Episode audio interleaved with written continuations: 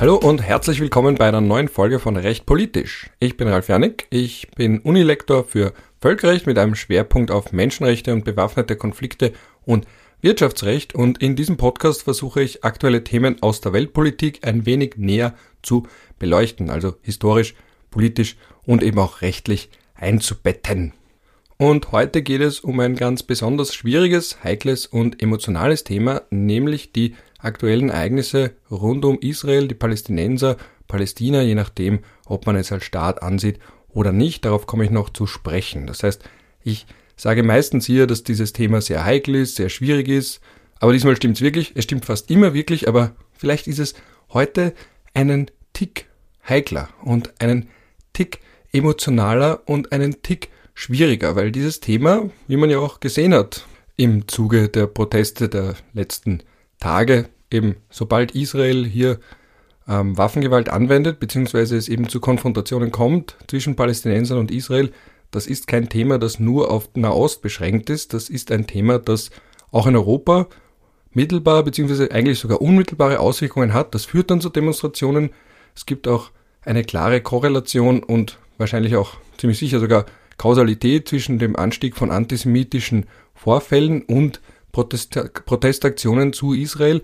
Das heißt, dieses Thema ist, könnte man sagen, globale Innenpolitik. Das ist ein Thema, wo jeder mit einem Mindestinteresse an Politik eine Meinung hat und diese Meinung meistens sehr emotional ist. Das nur als kurze, gar nicht so kurze Bedenkerwägung, Bemerkung vorweg von meiner Seite.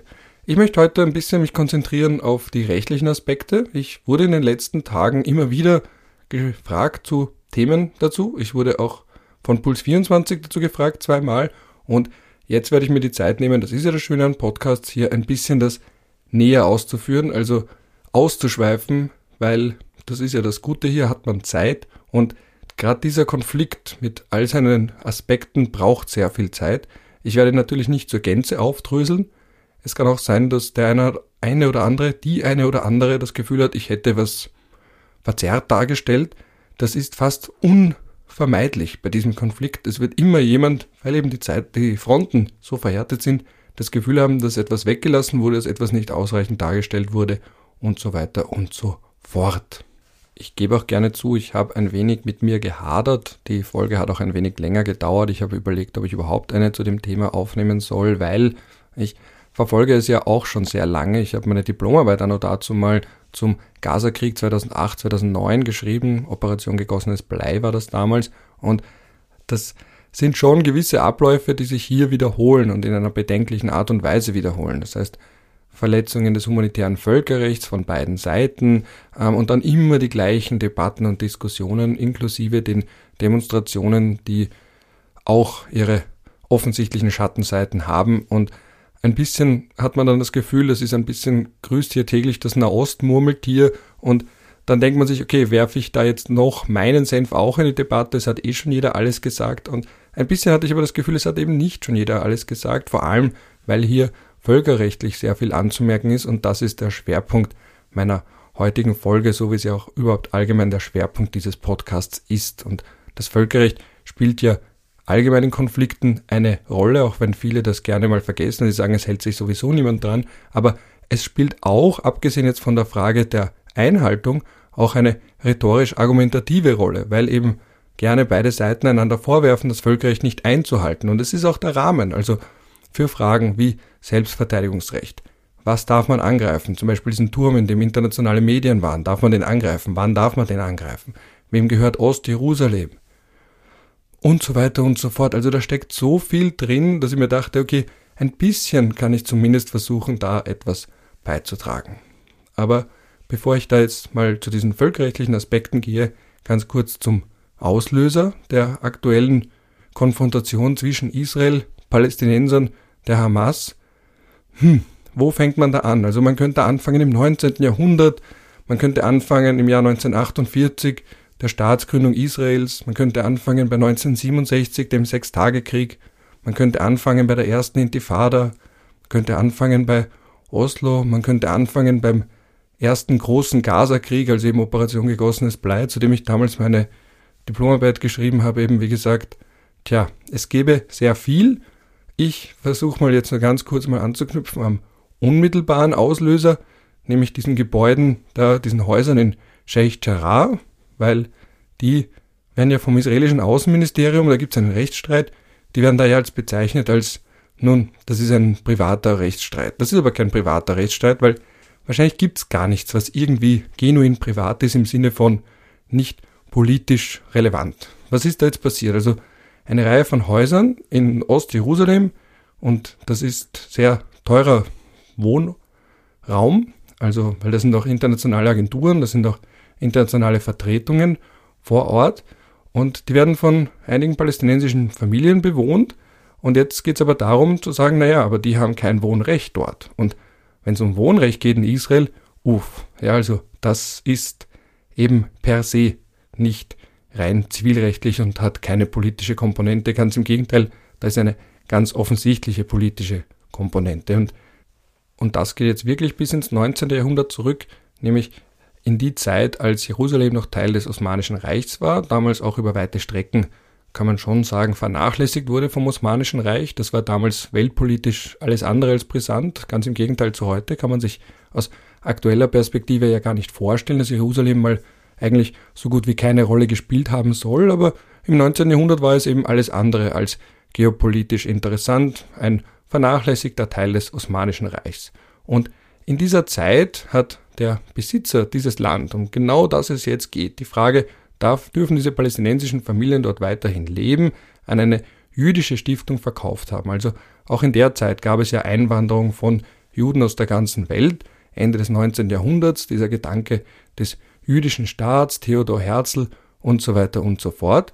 Und da haben sich dann jüdische Familien aus dem Orient niedergelassen, rund um das Grabmal von Shimon dem Gerechten, also einem antiken Weisen. Und dann während dem Krieg zwischen Israel und Jordanien und den anderen arabischen Verbündeten, also eben diesem aus Sicht Israels als Unabhängigkeitskrieg bezeichneten Krieg, aus Sicht der Palästinenser als Nakba bezeichnet, was für die große Katastrophe steht, eben die Vertreibung, also da hat man schon diese ersten beiden großen Narrative, haben die Juden dieses Haus bzw. dieses Land verloren. Sie wurden vertrieben und umgekehrt wurden aber auch sehr, sehr viele Palästinenser vertrieben bzw.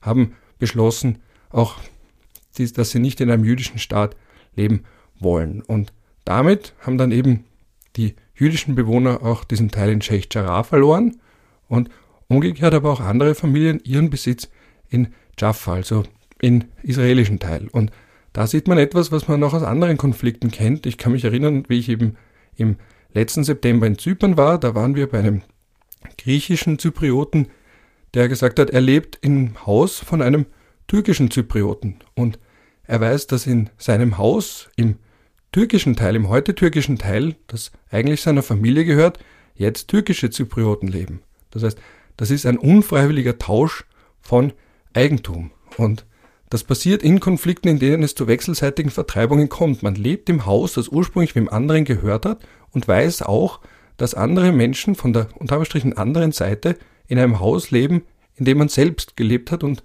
auf das man eben einen Anspruch bis heute erhebt. Und jetzt ist in Sheikh Jarrah, viele Flüchtlinge haben sich dorthin begeben und Jordanien, das eben Ostjerusalem kontrolliert hat nach dem Unabhängigkeitskrieg bzw. der Nakba, die haben ihnen diese Grundstücke gegeben, weil sie gesagt, na gut, die Juden sind eh nicht mehr da, die jüdischen Familien sind nicht mehr da, nehmt doch diese Grundstücke und die UNO-Flüchtlingsorganisation, es gibt ja eine eigene Flüchtlingsorganisation für Palästinenser, die UNRWA, die hat dort Häuser für sie gebaut. Ja, das heißt, jetzt ist die Frage, gut, ist das rechtmäßig, nicht rechtmäßig? Nun, wir haben ja im Zivilrecht, wenn man es jetzt unpolitisch sagen will, ja trotzdem dieses Instrument der Sitzung einerseits, andererseits braucht man dafür irgendwo auch einen gültigen Titel und wenn es trotzdem einen rechtmäßigen Vorbesitzer gibt, nun, dann kann man es trotzdem nicht in der Form ersetzen, ersitzen, um das mal so allgemein auszudrücken. Ja, und dann hat eben Anfang der 70er Jahre eine Organisation namens Nahalat Shimon die Grundstücke gekauft in Ostjerusalem. Man muss ja auch bedenken, jetzt hat einmal mehr die übergeordnete Besitztümerschaft. Eigentümerschaft sage ich hier bewusst nicht. Man muss immer unterscheiden zwischen Besitz und Eigentum. Das ist eine der ersten Sachen, die Juristen dann gerne machen, weil sie das als erstes lernen im Studium. Eigentum heißt, es gehört mir, unabhängig davon, wer es jetzt hat. Und Besitz heißt, ich habe etwas in meiner Verfügungsgewalt. Also ich möchte es haben und es ist auch tatsächlich bei mir. Das ist so ein bisschen die Unterscheidung. Das heißt, man kann Besitz haben, ohne Eigentümer zu sein. Deswegen hier diese Differenzierung. Und diese Organisation, Nahalat Shimon, diese jüdische Organisation, hat diese Häuser gekauft nach dem Sechstagekrieg. Der Sechstagekrieg hat wiederum dazu geführt, dass Ostjerusalem unter israelische Kontrolle gekommen ist.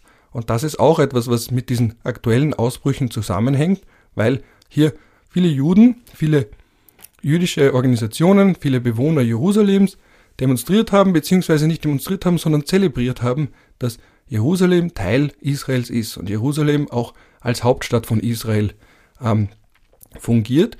Und das ist dann auch der Punkt, wo man sagt, ja, wir haben etwas Großes geschafft. Wir wollen ja ganz Jerusalem zu unserer Hauptstadt machen. Während wiederum die internationale Staatengemeinschaft bei der Staatsgründung Israels das als Corpus Separatum vorgesehen hat. Das heißt, Israel hätte einen Sonderstatus akzeptieren müssen, Palästinenser, die Palästinenser, Palästina ebenfalls, zu sagen, gut, das ist sozusagen das Leo, das gehört keinem oder irgendwie beiden und es ist so eine Art gemeinsame Hauptstadt. Das ist natürlich aus heutiger Sicht völlig unrealistisch. Es wird eben, wie gesagt, von Israel kontrolliert, faktisch, aber rein rechtlich wird es allgemein bezeichnet als unrechtmäßige Okkupation, eben weil Jerusalem so einen Sonderstatus eigentlich ursprünglich haben sollte. Das sind aber auch Pläne, die jetzt schon Jahrzehnte zurückliegen, wie gesagt, aus den 1940er Jahren stammen und die von der faktischen, von Israel geschaffenen Realität überholt wurden. Gut, aber jetzt zurück zu diesem Häuserkauf. Also diese Organisation möchte jetzt nicht ähm, genuine Wiedergutmachung alleine machen, sondern vor allem geht es ja darum, den jüdischen Charakter von Jerusalem zu stärken, wie man in der Neuen Zürcher Zeitung so schön liest. Also ich zitiere da jetzt ganz kurz, die hat einen Bericht dazu geschrieben, wie Sheikh Jarrah Auslöser des Krieges war, dieser militärischen Konfrontation gerade war.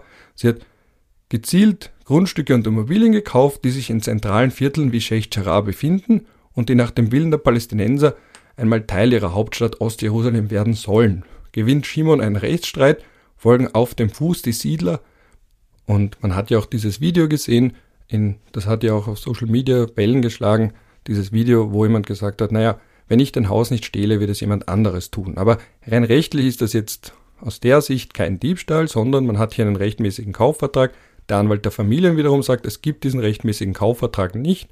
Die argumentieren wiederum mit dieser Quasi-Ersitzung. Und wie man das jetzt als rein privaten Rechtsstreit sehen kann, erschließt sich mir nicht. Das ist wahrscheinlich einfach so diese Möglichkeit, die vor allem Ministerien oder eben Regierungen gerne machen, zu sagen, ja, wir kommentieren das jetzt nicht groß, weil das ist ja eigentlich eine private Angelegenheit, keine Staatsaffäre. Aber wie man gesehen hat, aufgrund der Proteste, und das ist ja nur ein Faktor unter vielen, der zu dieser neuen Eskalationsstufe geführt hat, ist das eben keine rein private Angelegenheit, sondern sämtliche Streitigkeiten rund um Land und wer darauf leben darf. Und Stichwort Siedler, was ja auch ein ganz, ganz zentraler Faktor beim Nahostkonflikt ist, gibt es da keine rein privatrechtlichen Sachen in diesem Bereich. Die anderen Faktoren, damit wir sie auch erwähnen, war eben einerseits die Al-Aqsa-Moschee, Proteste dort und das Vorgehen der israelischen Sicherheitskräfte und andererseits auch die Demonstrationszüge durch Jerusalem, durch ganz Jerusalem, eben im Zuge dieser Feiern, dass man eben dieser Jerusalem Day, dass man Jerusalem im Zuge des Sechstagekriegs erobert hat und zur Hauptstadt von Israel gemacht hat. Das heißt, das ist ja natürlich auch eine Provokation gegenüber den Palästinensern oder beziehungsweise sie empfinden das als Provokation. Für die israelischen Juden wiederum ist das eine, ähm, ein Anlass zu feiern, weil man eben doch Jerusalem und ganz Jerusalem als Hauptstadt haben möchte. Das heißt, man sieht hier einmal mehr, uff, ja, da hängt ganz, ganz viel mit drin und das ist dann eben so ein, ja, klischeehaft gesprochen, wechselseitiges Hochschaukeln, kann man das sagen? Ja, typischerweise schon. Meiner Meinung nach ist dieser Konflikt sowieso die ganze Zeit im Hintergrund gewesen. Er ist die ganze Zeit im Hintergrund geschwelt und allein deswegen kann man nicht sagen, naja, hm, es hat sich hochgeschaukelt, weil es war wahrscheinlich die ganze Zeit eine gewisse Intensitätsstufe da und dann führen eben solche Dinge dazu, dass früher oder später eine neue Eskalationsstufe erreicht wird. Also summa summarum ist da ganz viel zusammengekommen. Und dann muss man natürlich auch noch bedenken, das Ende von Ramadan, rund um diese Proteste dann auch noch israelische Sicherheitskräfte in einer der wichtigsten Moscheen im Islam, in der Al-Aqsa-Moschee in Jerusalem, eben um diese Proteste niederzuschlagen. Dann der Krieg der Bilder, dass man diese Bilder dann auch noch überall sieht. Jeder hat seine Handykamera dabei und eben diese Zwangsräumungen von palästinensischen Familien aufgrund dieses eben nicht so ganz privaten Rechtsstreits. Also eine ganz, ganz unangenehme Mischung. Ah ja, und eben nochmal zu bedenken, auch zeitgleich der Jerusalem Day und die damit einhergehenden Feiern, dass eben Jerusalem Teil von Israel ist und 1967 von Jordanien, die es davor kontrolliert haben, erobert werden konnte. Und diese Gemeingelage hat dann die Hamas auf den Plan gerufen, die einerseits die Gelegenheit erkannt hat, ihre Legitimität in den Augen der Palästinenser und allgemein der arabischen Welt zu steigern und andererseits natürlich hat sie auch einen inneren Druck gehabt, weil wenn die Hamas hier nichts tut, dann werden andere militante Palästinensergruppen auf den Plan treten und sagen, na dann werden wir diese Lücke füllen. Das heißt, diese zwei Faktoren haben dazu geführt, dass die Hamas hier gehandelt hat. Was sie getan hat, war eine militärische Antwort auf ein Problem, das eigentlich noch im Rahmen einer friedlichen Situation da war. Das heißt, wir hatten Demonstrationen, ja, aber Demonstrationen, selbst wenn sie ein gewisses Ausmaß annehmen, beziehungsweise die Gegenreaktion von staatlichen Sicherheitskräften eine gewisse Intensitätsstufe überschreiten, sind immer noch im Rahmen von Friedenszeiten.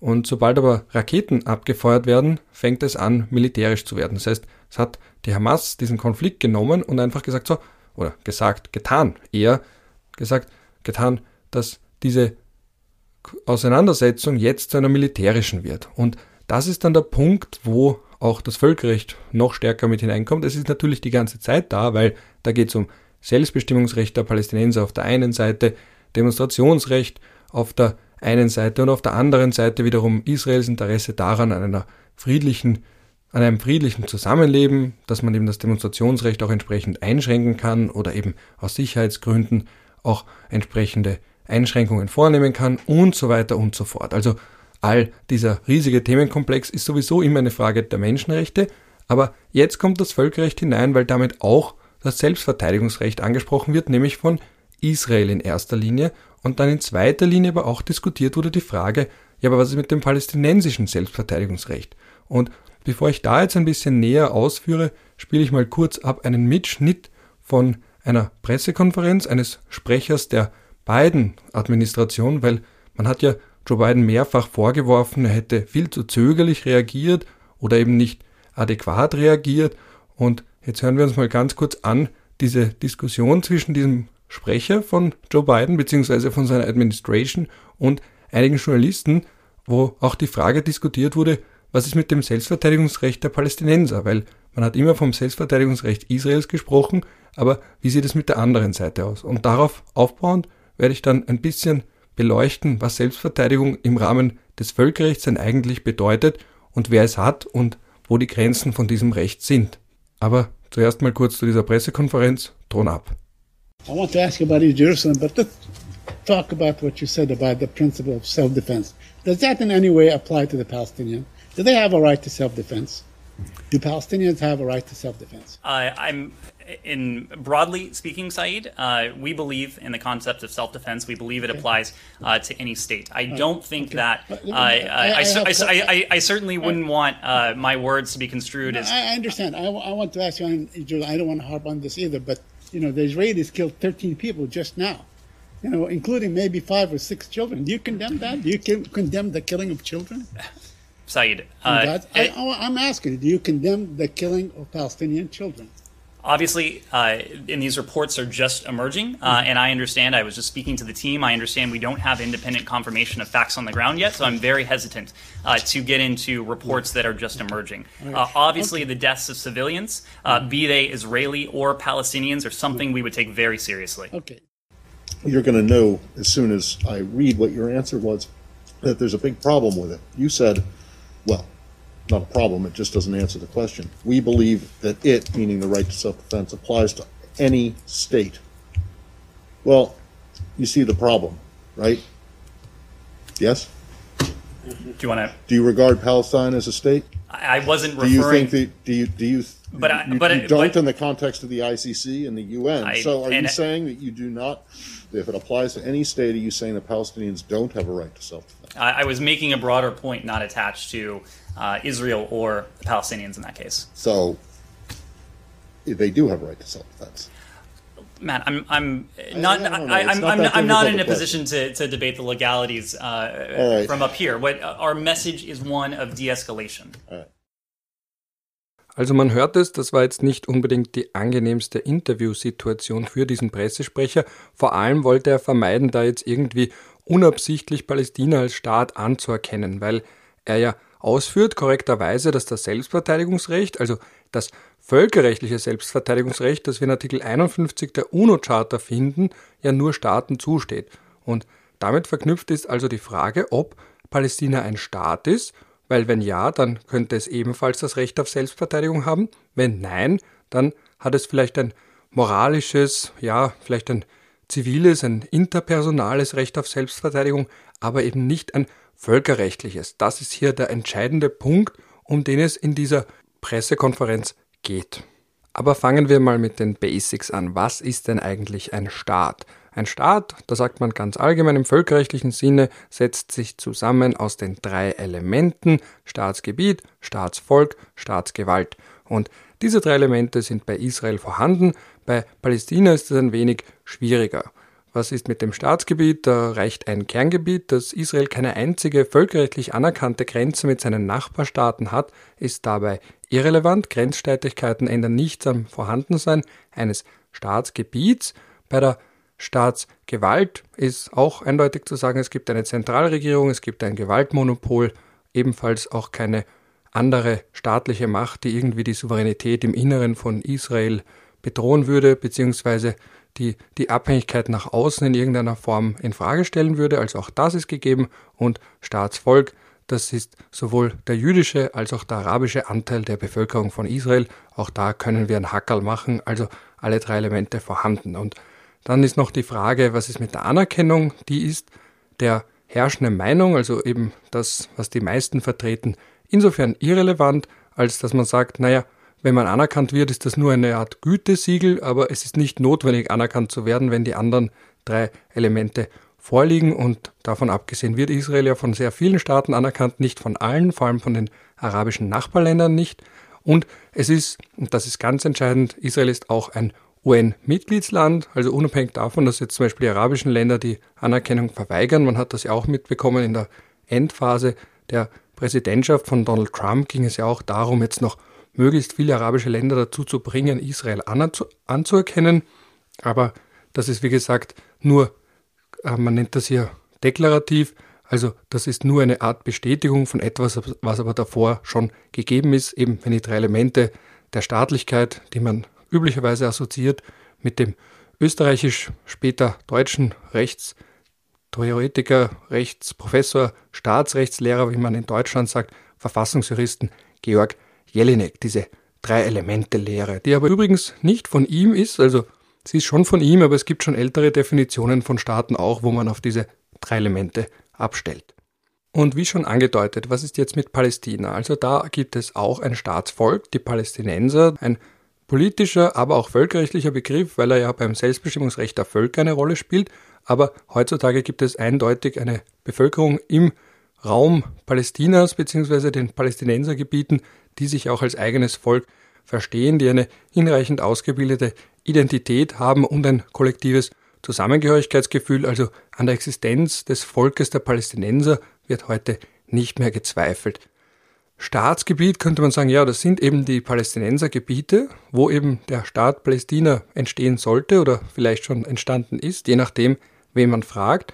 Das große Problem bei Palästina ist aber die Staatsgewalt, weil Palästina, natürlich hat man nach Oslo, der palästinensischen Autonomiebehörde, viele Kompetenzen im Inneren übertragen, aber das Problem bleibt, dass es keine volle Souveränität genießt. Zum Beispiel werden die Grenzen überwacht von Israel, der Luftraum, ähm, die Importe und Exporte, damit man eben, das ist ja das Sicherheits Sicherheitsinteresse von Israel, zu sagen, man möchte genau schauen, was da hinein und was hinauskommt. Und natürlich kann Israel auch jederzeit in die Palästinensergebiete, um beispielsweise Verdächtige festzunehmen. Und da greift dann eben nicht das Territorialitätsprinzip, weil es eben nicht israelisches Staatsgebiet ist. Israel beansprucht nicht die gesamten Palästinensergebiete für sich. Da ist eben die Frage, Stichwort Siedlungspolitik, wie viel von den Gebieten es haben möchte, aber ganz allgemein, Israel als Staat möchte diese Gebiete ja auch gar nicht haben, also einverleiben. Aber zurück zum Strafrecht. Da gilt ganz allgemein, dass man nicht nur territoriale Anknüpfungspunkte hat, also eben sagt, man hat Zuständigkeit für Straftaten, die sich auf dem jeweiligen Gebiet eines Staates ereignet haben, sondern es gibt ja auch so etwas wie das sogenannte Schutzprinzip, dass man sagt, dass gewisse Straftaten, die die Sicherheit eines Staates bedrohen, dann auch die Zuständigkeit begründen können. Und eben das ist ganz offensichtlich, wenn man jetzt eben mutmaßliche Terroristen festnimmt, sagt man, die bedrohen Israel, also auch außerhalb des Gebiets ist hier eine entsprechende Zuständigkeit Israels, um hier Recht zu sprechen oder die Leute gefangen zu nehmen. Es gibt aber dabei auch ein hochproblematisches Gesetz, um so eine Internierung auch sozusagen auf Terroristen auszuweiten ohne jetzt konkrete Anklagepunkt, so eine Art Sicherungshaft. Das ist ja auch etwas, was wir in Österreich sehr emotional besprochen haben, aber das würde jetzt den Rahmen dieser Podcast-Folge sprengen. Aber damit wir es nur ganz kurz in dem Kontext auch erwähnt haben. Und wie gesagt, noch einmal zur Staatlichkeit Palästinas zurück. Da ist eben, wie gesagt, das ist ein Hauptgrund, diese israelische Eingriffsmöglichkeit in palästinensisches Staatsgebiet, diese fehlende volle Souveränität nach außen warum Palästina nicht die drei Elemente der Staatlichkeit von Jelinek erfüllt. Das andere Problem dabei ist, dass es kein einheitliches Palästina gibt, dass es keine einheitliche Zentralgewalt gibt, die über sämtliche Palästinensergebiete die Kontrolle hat. Sie sind ja aufgeteilt, ein Teil der Fatah zugeordnet, der Westbank und der Gazastreifen, der wiederum unter Kontrolle der Hamas steht. Das heißt, gewissermaßen, so wie man das ja auch aus Libyen kennt, dass ein Gebiet unter zwei oder vielleicht sogar mehreren Fraktionen, in dem Fall zwei Fraktionen, aufgeteilt wird mit konkurrierenden Besitzansprüchen oder konkurrierenden Ansprüchen für die gesamte Bevölkerung zu sprechen. Und das ist auch so etwas, wo man sagt, naja, wenn es keine Zentralgewalt gibt, kann man ja eigentlich nicht von einem Staat sprechen, weil die Staatsgewalt, die zentralisierte Staatsgewalt auch fehlt und das ist natürlich eine Frage, die vor allem dann eine Rolle spielt, wenn es darum geht, überhaupt einmal erst anerkannt zu werden als Staat. Also wenn ein Staat schon mal anerkannt ist oder worden ist und dann später die Staatsgewalt vielleicht wegfällt, ist das nicht so ein großes Problem. Dann sagt man, gut, es fehlt eine effektive Regierung, aber davon losgelöst gibt es einen funktionierenden Staat. Aber um anerkannt zu werden, braucht man eigentlich die drei Elemente schon. Aber auch da ist die Anerkennungspraxis unterschiedlich. Das würde jetzt aber ebenfalls den Rahmen sprengen. Ich möchte nur kurz aufzählen, warum diese drei Elemente nach Jelinek im Falle Palästinas nicht ganz gegeben sind. Interessanterweise aber ist Palästina ein von vielen anderen Staaten anerkannter Staat. Das heißt, das kann man sich so vorstellen, ist ein bisschen so Schrödingers Staat. Je nachdem, welchen Staat man fragt, kann man sagen, es gibt Palästina oder eben nicht. Also ich kann mich erinnern, vor ein paar Jahren war ich in Ramallah, habe mir auch das Grab von Yasser Arafat angesehen und da gibt es in Ramallah, der quasi Hauptstadt von den Palästinensergebieten, einen großen Platz, wo die Fahnen hängen von allen Staaten, die Palästina anerkannt haben. Und parallel dazu, und das sind 138 UN-Mitgliedsländer, also 138 existierende Staaten, und parallel dazu ist Palästina als Vertragspartei auch sehr vielen völkerrechtlichen Übereinkommen beigetreten. Also oder auch Organisationen, die ja auch wiederum einen Gründungsvertrag haben, also Verträgen und Organisationen gleichzeitig. Also zum Beispiel, man erinnere sich an die UNESCO, der Beitritt, der für viel Kritik aus den USA und Israels geführt hat, weil man gesagt hat, Moment, warum wird denn das da jetzt aufgenommen? Das ist eine quasi Anerkennung und aus Protest haben die sich dann zurückgezogen und auch entsprechend ihre Gelder eingefroren. Oder das römische Statut vom Internationalen Strafgerichtshof, weswegen der Internationale Strafgerichtshof für mögliche Kriegsverbrechen, die sich auf den Palästinensergebieten ereignen, zuständig ist, was ja auch zu sehr viel Kritik geführt hat, weil Israel die Haltung vertritt, dass es eben keine Zuständigkeit gibt, weil ja Palästina kein Staat ist und so gesehen eigentlich gar nicht hätte erst beitreten können. Und diese, kann man schon fast sagen, eine diplomatisch-völkerrechtliche Initiative von Palästina, zumindest auf diesem Wege, so zu Staatlichkeit zu kommen, eben durch den Beitritt, Beitritt zu so vielen Verträgen und auch vereinzelt internationalen Organisationen, führt jetzt dazu, dass wir ein Gebilde haben, das zwar nicht die drei Elemente der Staatlichkeit erfüllt oder eben eines davon nicht, aber gleichzeitig von ganz vielen Staaten und auch einigen internationalen Organisationen als Staat geführt wird. Das heißt, die Fiktion überholt hier gewissermaßen die Realität. Aber das ist eben der Punkt. Realität spielt im Völkerrecht eine große Rolle. Stichwort normative Kraft des Faktischen. Auch die ist ja von Jelinek. Und man könnte sie auch umdrehen. Es gibt keine, vielleicht gibt es eine, aber grundsätzlich gibt es keine normative Kraft des Fiktiven, weil man hat von der Anerkennung nichts, wenn man eben keine voll souveräne Regierung hat, die über das Staatsgebiet, nämlich die Palästinensergebiete, verfügen kann. Und Deswegen ist auch bei diesem Ausschnitt der Pressesprecher der Biden Administration so ins Rudern gekommen, weil er natürlich, wie gesagt, nicht da jetzt irgendwie Palästina anerkennen wollte, weil das ist ja ein Riesenthema. Palästina oder die Palästinenser haben ja auch schon mehrfach versucht, als Staat anerkannt zu werden. Das erste Mal 1988 und dann noch einmal später, rund 2011 müsste das gewesen sein. Und da haben eben die USA verhindert, dass sie in die UNO aufgenommen werden weil man braucht dafür beides, sowohl die Generalversammlung als auch den Sicherheitsrat.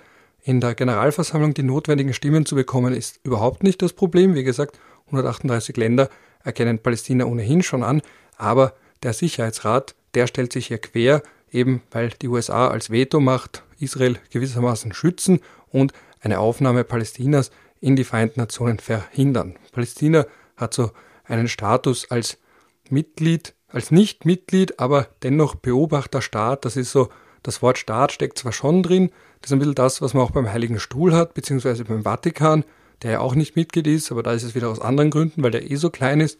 Das heißt, es gibt eine diplomatische Aufwertung, aber diesen Gütesiegel als Staat durch die Aufnahme in die Vereinten Nationen, den gibt es noch nicht. Und auch das kennt man von anderen Situationen. Man denke beispielsweise der oder das Kosovo, auch da gibt es keine Aufnahme in die UNO. Warum nicht? In dem Fall ist es Russland als Vetomacht, das Serbien und die serbischen Interessen schützt.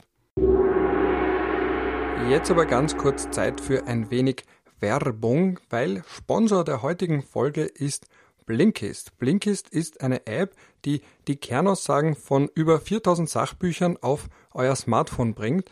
Das ist sozusagen eine Art Gegenreaktion darauf, dass es sehr viele Sachbücher gibt, die unnötig lange sind. Und die haben das komprimiert auf circa 15 Minuten und in diesen 15 Minuten kann man sich diese Kernaussagen anhören oder eben durchlesen. Und was gibt es da alles? Die neuesten Ratgeber, zeitlose Klassiker oder auch ganz viel diskutierte Bestseller aus mehr als 25 Kategorien, wie zum Beispiel Produktivität, Psychologie, Wissenschaft und persönliche Entwicklung und und am Ende gibt es dann auch noch Tipps, Tricks und Lifehacks für den Alltag und für den Beruf. Und diese Blinks, so heißen diese kurzen komprimierten Formen, gibt es auf Deutsch und Englisch. Und wenn das für euch interessant klingt, für meine Hörerinnen und Hörer gibt es einen Rabatt von 25% auf das Jahresabo. Also wenn ihr zum Beispiel da jetzt joggen, mit den Öffis fahren oder auch am Klo. Auch da sollen die Leute ja ihre Smartphones mit dabei haben, wenn ihr euch denkt, ihr wollt da nicht nur mindlessly scrollen durch Instagram und Twitter und das alles fahrt, sondern ein bisschen was für euch tun, für eure persönliche Entwicklung oder eben für eure Bildung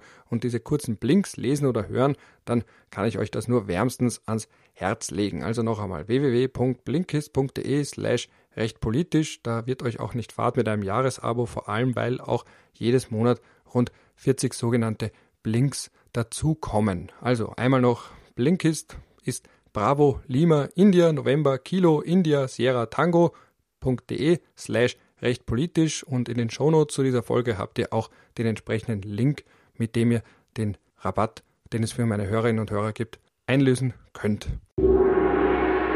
Gut, und jetzt zurück zum Thema.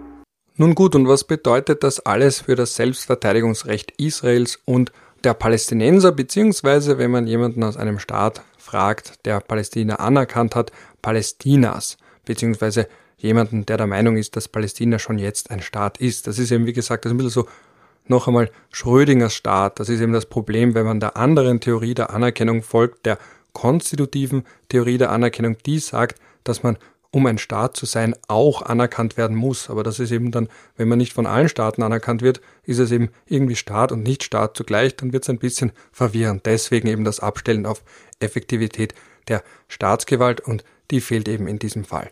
Aber Israel hat damit also das Selbstverteidigungsrecht ganz grundsätzlich, das hat eben jeder Staat, das ist ein Inherent Right to Self-Defense, wie der Artikel 51 der UNO-Charta sagt, und die Palästinenser so gesehen aber nicht. Und jetzt kommen wir eben auf die Ebene, die wir auch in dem Ausschnitt aus der Pressekonferenz gehört haben. Ja, aber irgendwo moralisch müssten sie ja zumindest dann eins haben, wenn sie angegriffen werden, weil das ist ja die Natur von Selbstverteidigung. Man darf sich wehren, man muss nicht darauf warten, dass man geschlagen wird sogar, beziehungsweise wenn man mal geschlagen wird, darf man sich entsprechend zur Wehr setzen, um diesen Angriff abzuwehren und zu beenden. Und jetzt ist eben die hier klare Debatte darüber, wir hatten jetzt wen angegriffen und wie schon vorhin ganz am Anfang erwähnt, die Hamas hat diesen Konflikt innerhalb Israels zu einem militärischen gemacht und von außen hineingetragen, eben durch das Abfeuern von Raketen. Jetzt werden die meisten von denen zwar durch diesen sogenannten Iron Dome abgefangen, das ist eben diese hocheffiziente Abwehrmaschinerie von Israel, das ja auch entsprechend militärisch ausgerüstet ist und auch von den USA unterstützt wird, um diese Raketen, die wahllos auf israelisches Staatsgebiet gefeuert werden, möglichst abzufangen und damit sie eben keinen Schaden anrichten können. Das heißt, auf militärisch und auch völkerrechtlicher Ebene ist Israel hier der Staat, der sich verteidigt. Prima facie. Auf den ersten Blick. Warum sage ich prima facie? Nun, weil es nicht ganz so einfach ist, weil, wie ich schon angedeutet habe, im Zusammenhang mit der Staatlichkeit Palästinas ist die ja auch nicht gegeben, weil Israel hier die Letztkontrolle über das Gebiet hat, beziehungsweise vereinzelt haben kann, wenn man eben sagt, man holt da jetzt Leute raus, nimmt Leute gefangen, nimmt Leute fest, mutmaßliche oder tatsächliche Terroristen. Das heißt, jetzt ist die damit einhergehende Frage, ja, ist Israel jetzt hier eine Besatzungsmacht? Weil man ist zwar jetzt nicht direkt präsent in den Palästinensergebieten, aber hat eine gewisse Kontrolle darüber. Und wenn man das Gebiet kontrolliert oder eben als Besatzungsmacht auftritt, dann könnte man sagen, ja, aber dann ist das ja kein Angriff von außen, sondern von einem Gebiet, das man ohnehin kontrolliert. Dann sind wir aber nicht auf der Ebene, Ebene des Selbstverteidigungsrechts, sondern auf der Ebene der Pflichten und eben auch Rechte von Besatzungsmächten. Und man kann eben auch entsprechend Gewalt anwenden gegen besetztes Gebiet. Und diese Besatzung ist aber eben nicht typisch, weil üblicherweise, und da muss man ganz weit zurückgehen im Völkerrecht, nämlich ins Jahr 1907 in Artikel 42 der Hager Landkriegsordnung, da ist so eine Art Definition von Besatzungen und da steht schon drin, dass ein Gebiet als besetzt gilt, wenn es eben unter der Kontrolle eines anderen Staates steht. Das heißt, damals hat man typischerweise daran gedacht, dass das Militär permanent vor Ort ist und eben dort Stützpunkte errichtet hat, die Verwaltung übernommen hat und bis zur Rückgabe der Gebiete, weil Annexion ist ja kein gültiger Rechtstitel mehr, Auge Russland, Auge an Russland, ähm, man kann nicht einfach so gewaltsam anderes Staatsgebiet gegen den Willen des betroffenen Staates unter seine Kontrolle bringen und sich aneignen und einfach sagen, das ist jetzt Teil von unserem Staatsgebiet, wir weiten unsere Verfassung entsprechend aus. Das ist eben das Völkerrecht des 19. Jahrhunderts, das heute glücklicherweise nicht mehr gilt oder nicht mehr gelten sollte. Aber, wie gesagt, und bei Israel und Palästina ist es eben so, dass die israelischen Soldaten nicht mehr vor Ort sind, sondern vor Ort sein können und ihre Kontrolle über das Gebiet auch über Drohnen ausüben und eben durch die Kontrollen an den Grenzen. Das heißt, es ist irgendwie so eine Art, ja, was sagt der Jurist, wenn er keine richtige Kategorie hat? Er sagt sui generis, also eigener Art. Es ist irgendwie besetzt, irgendwie auch nicht. Und je nachdem, ob man es als besetzt ansieht oder als ausreichend besetzt ansieht, sagt man, naja, dann ist es aber keine Frage des Selbstverteidigungsrechts, sondern eine Frage der Rechte von Besatzungsmächten gegen Gebiet bzw. gegen Terroristen auf Gebiet vorzugehen, das man unter der eigenen Kontrolle hat.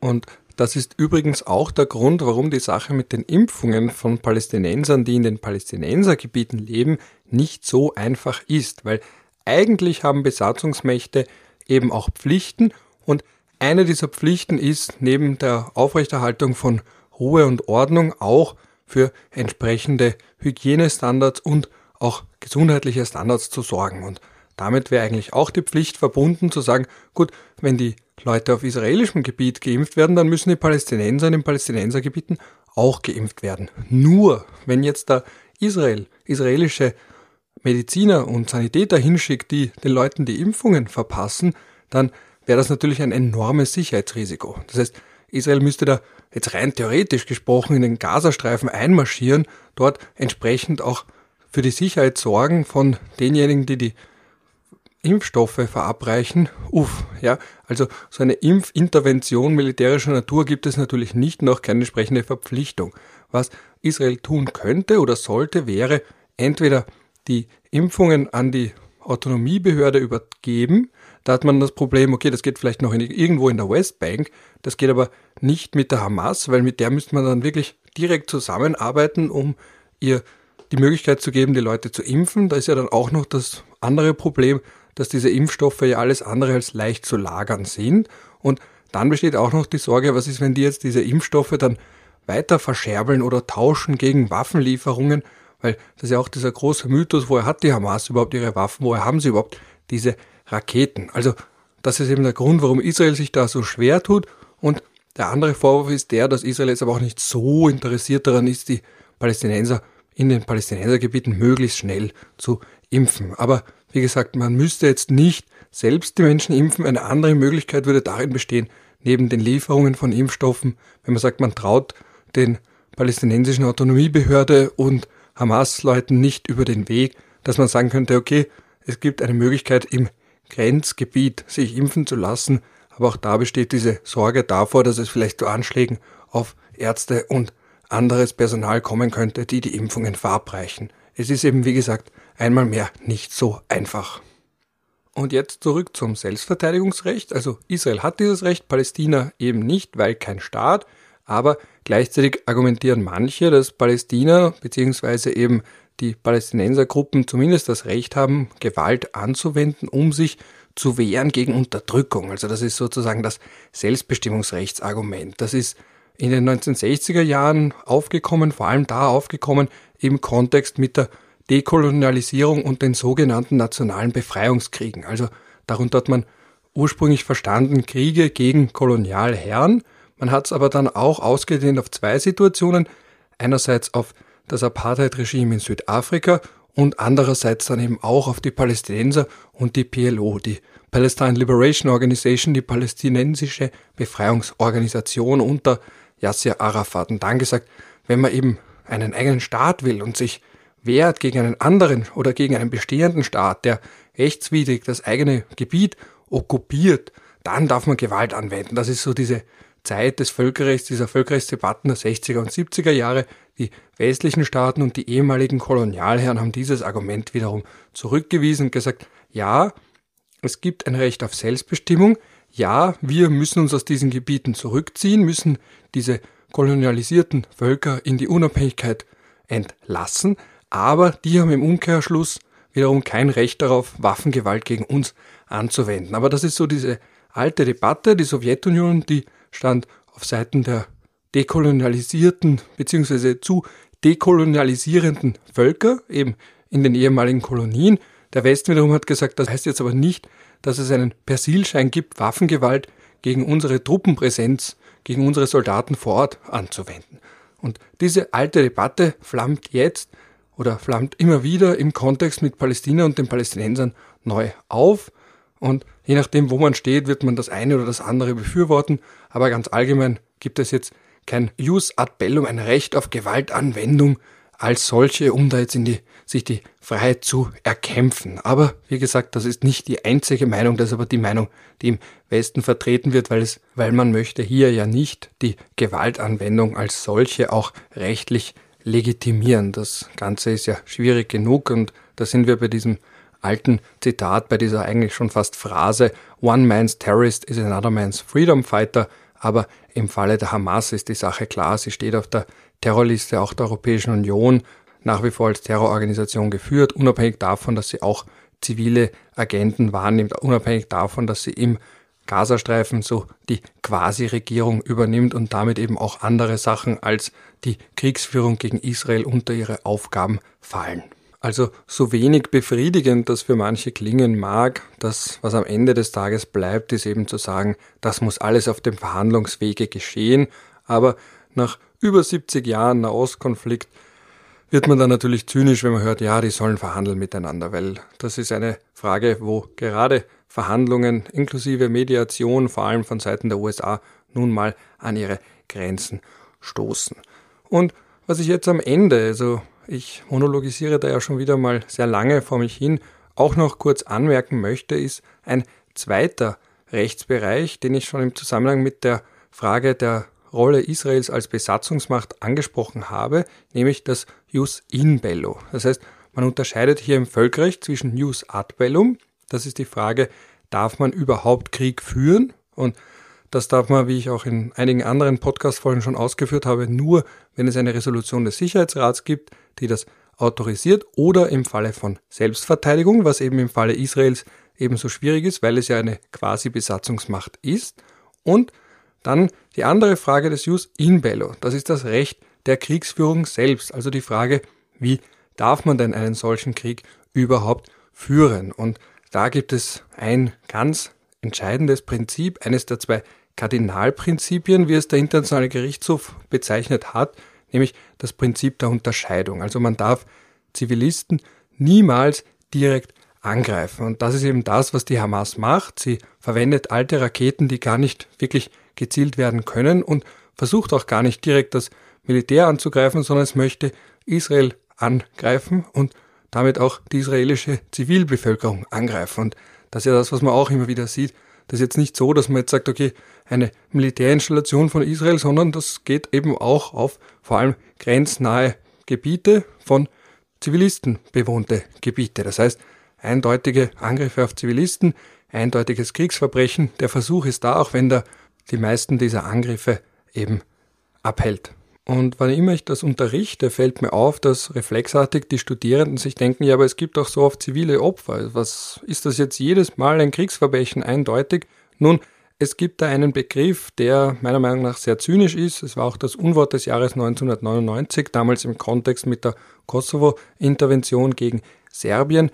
Kollateralschäden. Das heißt, man hat hier nicht die Zivilbevölkerung direkt angegriffen, aber in Kauf genommen, dass bei Angriffen auf militärische Ziele, also eben sowas wie eine Kaserne oder eben Panzer, also militärische Fahrzeuge oder eben auch Soldaten oder ranghohe Generäle, man nimmt dann in Kauf, dass dabei auch Zivilisten auf, ums Leben kommen, weil sie sich vielleicht in der Nähe von diesen militärischen Zielen befinden oder weil die Treffergenauigkeit nicht so passt. Das war ja auch so ein Problem bei den Luftangriffen auf Serbien, dass man die NATO, dass man so hoch geflogen ist, um zu entkommen den Luftabwehrsystemen Serbiens. Das ist aber dann zu Lasten der Zivilbevölkerung gegangen, weil eben darunter die Treffergenauigkeit gelitten hat. Und Henry Kissinger hat ja damals auch kritisiert, dass man eben die Moral aus 10.000 Feet Höhe irgendwie durchsetzt. Also wenn Henry Kissinger, das ist ja auch so eine hochproblematische Figur, wenn der mal die Moral verurteilt der NATO in einem Krieg, dann sollte man sich wirklich überlegen, ob man nicht vielleicht ein bisschen was falsch gemacht hat. Aber das ist ein anderes Thema. Zurück zum Gazastreifen. Hier muss Israel eben, wie gesagt, mal einerseits nicht direkt die Zivilbevölkerung angreifen und andererseits, selbst wenn die Hamas und ihre Stellungen angegriffen werden, darauf achten, dass nur so wenig zivile Opfer oder zivile Schäden hervorgerufen werden wie möglich. Und das ist in einem enorm dicht besiedelten Gebiet wie dem Gazastreifen alles andere als einfach. Und da ist jetzt eben einerseits die Verpflichtung, möglichst davor zu warnen, außer es ist eben strategisch nicht rechtfertigbar, weil dann ohnehin diejenigen, die man erwischen will, nicht äh, erwischt werden, weil die dann eben auch mitgewarnt werden.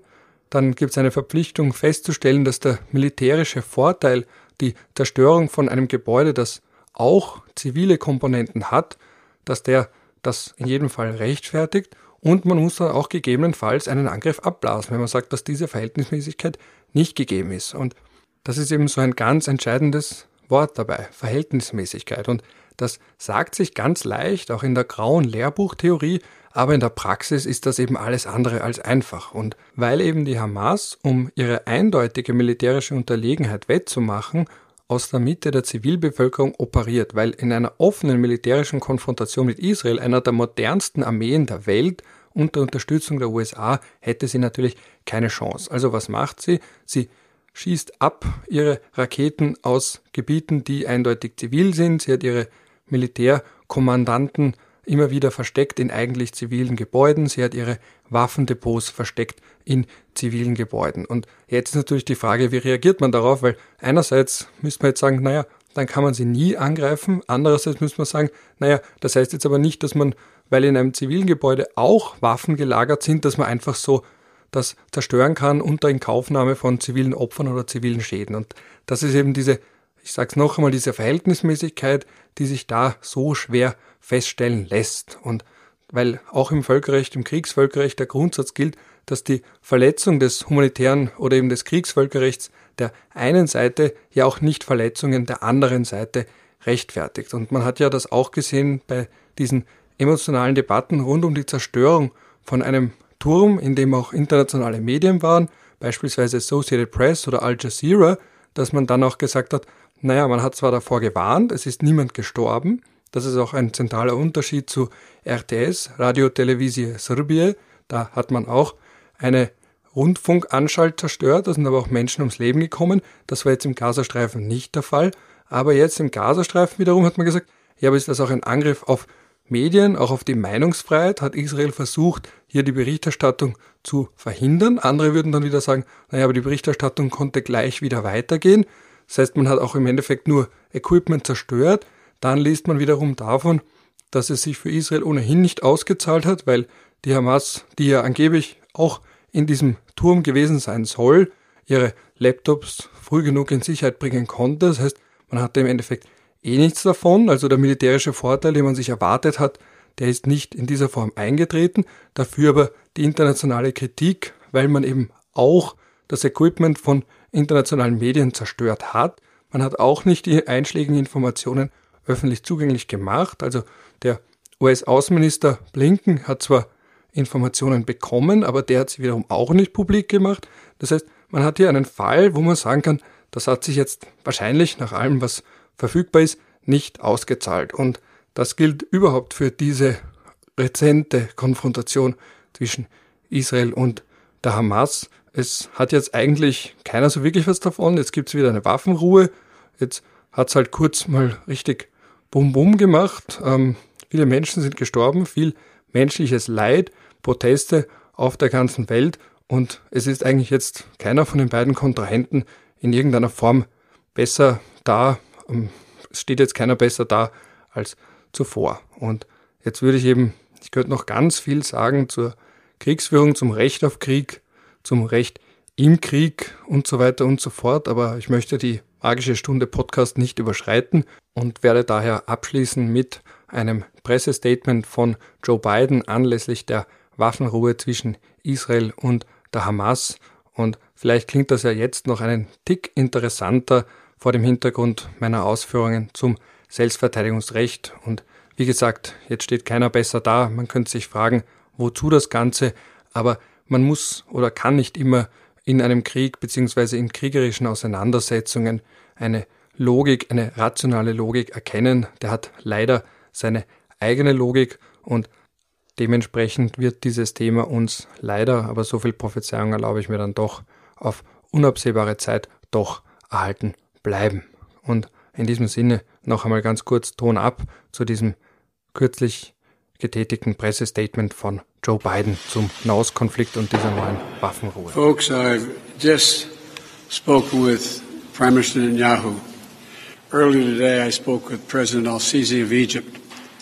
Minister Prime Minister Netanyahu informed me that Israel has agreed to a mutual unconditional ceasefire to begin in less than two hours.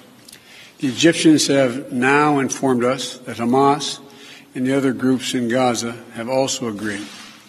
In my conversation with President Netanyahu, I commended him for the decision to bring the current hostilities to a close within less than 11 days. I also emphasized what I've said throughout this conflict. The United States fully supports Israel's right to defend itself against indiscriminate rocket attacks from Hamas and other Gaza based terrorist groups that have taken the lives of innocent civilians in Israel. The Prime Minister also shared with me his appreciation for the Iron Dome system, which our nations developed together and which has saved lives of countless Israeli citizens, both Arab and Jew. I assured him of my full support to replenish Israel's Iron Dome system to ensure its defenses and security in the future. Over the last 11 days, I've spoken with the Prime Minister six times. I've also spoken with President Abbas of the Palestinian Authority more than once and part of our intense diplomatic engagement. And I want to also thank the Secretary of State, the Secretary of Defense, our national security advisor, and everyone on our team for their incredible efforts to bring this about, this outcome that we're about to see. You know, we've held intensive high level discussions, hour by hour, literally. Egypt, the Palestinian Authority, and other Middle Eastern countries, with the aim of avoiding the sort of prolonged conflict we've seen in previous years when the hostilities have broken out. I extend my sincere gratitude to President Al Sisi and the senior Egyptian officials who played such a critical role in this diplomacy. I also appreciate the contributions of other parties in the region who have been engaged in working toward the end of hostilities. These hostilities have resulted in the tragic deaths of so many civilians, including children. And I send my sincere condolences to all the families, Israeli and Palestinian, who have lost loved ones, and my hope for a full recovery for the wounded. The United States committed to working with the United Nations, and we remain committed to working with the United Nations and other international stakeholders to provide rapid humanitarian assistance and to marshal international support for the people of Gaza and the Gaza re- re- reconstruction efforts. We will do this in full partnership with the Palestinian Authority, not Hamas, Authority, in a manner that does not permit Hamas to simply restock its military arsenal. I believe the Palestinians and Israelis equally deserve to live safely and securely and to enjoy equal measures of freedom, prosperity, and democracy. My administration will continue our quiet, relentless diplomacy toward that end. I believe we have a genuine opportunity to make progress, and I'm committed to working for it. I want to thank you all. May God bless you all and pray that this continues. Thank you so much.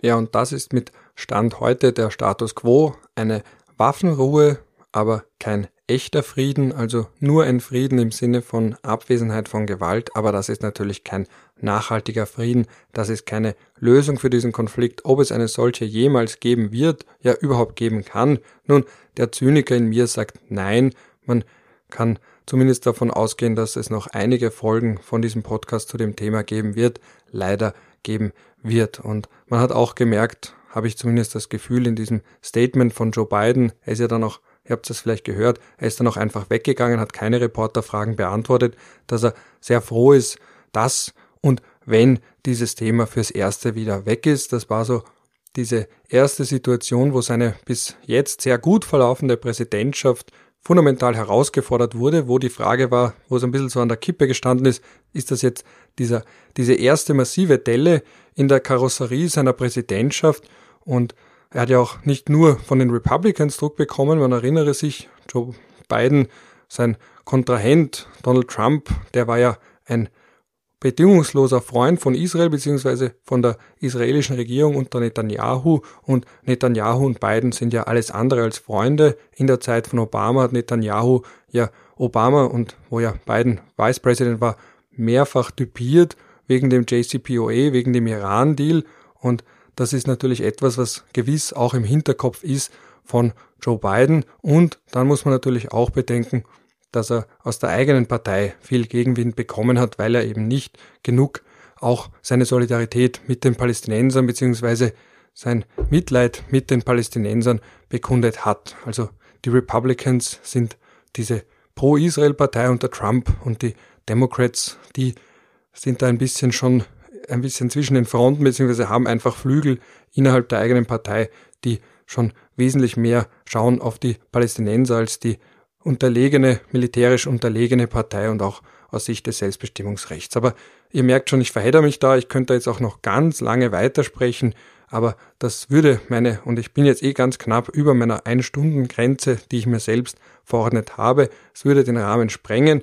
Wie gesagt, da gibt's noch ganz, ganz viele Subthemen, die da eine Rolle spielen, so heikel das Thema auch ist. Ich, ich hoffe, dass ich da jetzt auch niemanden vor den Kopf gestoßen habe mit meiner Wortwahl. Sollte dem so sein, bitte ich noch einmal, oder nicht noch einmal, ich habe es noch nicht getan, aber Jetzt tue ich es, ich bitte dann um Entschuldigung, ja, also ich tue mir das selber auch sehr schwer. Also das muss man dabei auch bedenken. Es ist einfach ein sehr heikles Thema, wo es sehr viele unterschiedliche Wahrheiten gibt und wo es enorm schwierig ist, auch und gerade als Außenstehender eine, zumindest eine gefühlte Wahrheit zu finden. Aber bevor ich da jetzt zu philosophisch werde, breche ich ab und mir bleibt nur noch mein übriges Satzal zum Schluss. Je nachdem, wann ihr hier reingehört habt, zu welcher Tages- und Nachtzeit wünsche ich euch einen schönen startenden Tag, schönen Rest vom Tag, einen netten Abend oder vielleicht auch eine gute Nacht.